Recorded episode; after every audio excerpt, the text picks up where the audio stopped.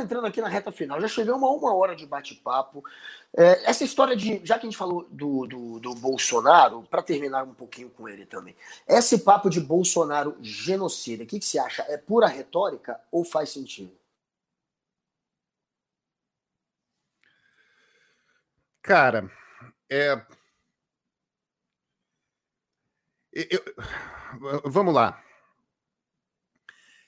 Existem duas maneiras de responder a isso, Guga. É, porque o problema é o seguinte: genocídio é um crime tipificado, é um crime contra a humanidade.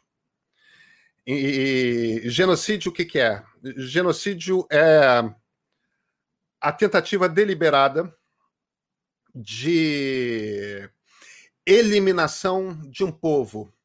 E o que, que é esse povo? Você pode definir ele pela religião, você pode definir ele pela etnia, você pode defini-lo por a região geográfica em que vive, uma cultura que compartilha, uma língua que compartilha. Quando você tem um povo e um grupo externo trabalha para deliberadamente exterminar este povo, isso é genocídio. Genocídio não é apenas matar é, estupros seriais, como aconteceram em, de, de, um grupo étnico contra, contra mulheres do outro, de forma que elas vão ter filhos mestiços e tudo mais, aconteceu na Sérvia, aconteceu em Ruanda, isso nos últimos 30 anos. Isso faz parte também de uma política de genocídio. Nessa classificação, me parece que por conta da pandemia é difícil argumentar que Jair Bolsonaro seja um genocida. Você provavelmente tem um argumento mais sólido do ponto de vista jurídico de que Jair Bolsonaro seja um, um genocida em relação a algumas nações indígenas. Entendeu? Porque aí existe uma política de Estado que vai contra a Constituição de 1988, porque a Constituição de 1988 deixa claríssimo, e não é uma opção política de Jair Bolsonaro não seguir a Constituição. Ele jurou esta Constituição. E, e, e a Constituição deixa muito claro é, é, que, que, que os povos indígenas precisam ser protegidos, que a sua cultura precisa ser protegida, e a única maneira de sua cultura ser protegida é a garantia que eles têm de estarem isolados em grandes corpos de terra, de preferência os corpos de terra onde, de onde eles são nativos, né? Então, é, com incentivo de garimpo legal, com, com incentivo de, de madeireiros, tudo mais, existe uma clara política por parte do governo, uma política que é verbalizada com muita frequência, que eu acho que você poderia caracterizar como uma política de genocídio contra determinados povos indígenas.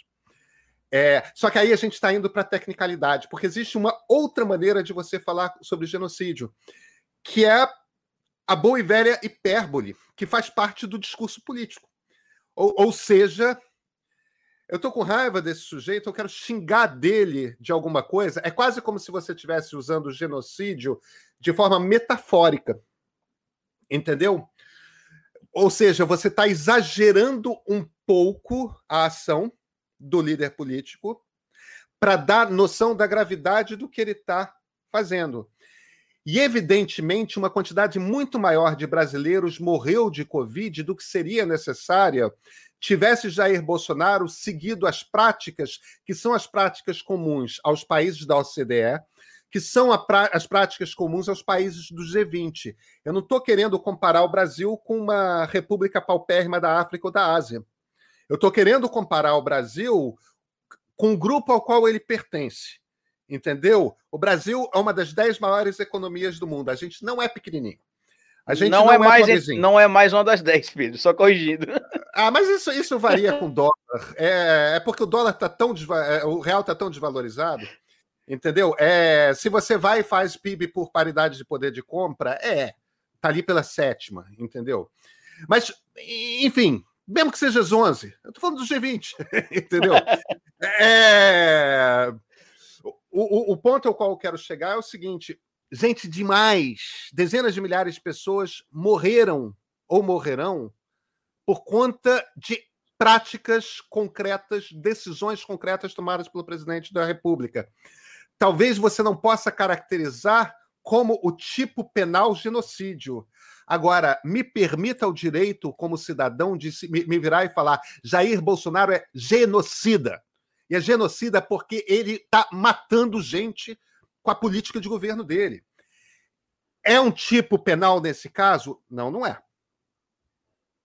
Agora, eu estou protegido pelo artigo 5 da Constituição Brasileira, que é a nossa Bill of Rights, que é a nossa tábua de direitos individuais, herdados do liberalismo que vem ali do século XVIII, para poder me manifestar livremente a respeito do como eu enxergo esse governo.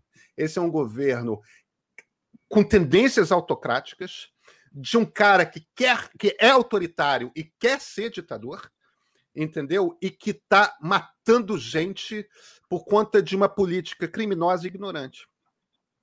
Eu, eu chamaria ele também de um despota, né? Sendo, sendo um pouco mais severo também.